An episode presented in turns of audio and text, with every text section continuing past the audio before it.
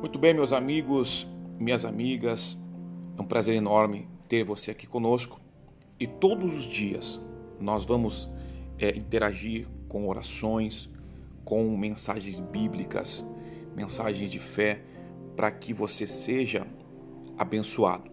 Mensagens de esperança nesses dias tão difíceis que nós estamos passando. Que Deus abençoe a sua vida em nome do Senhor Jesus.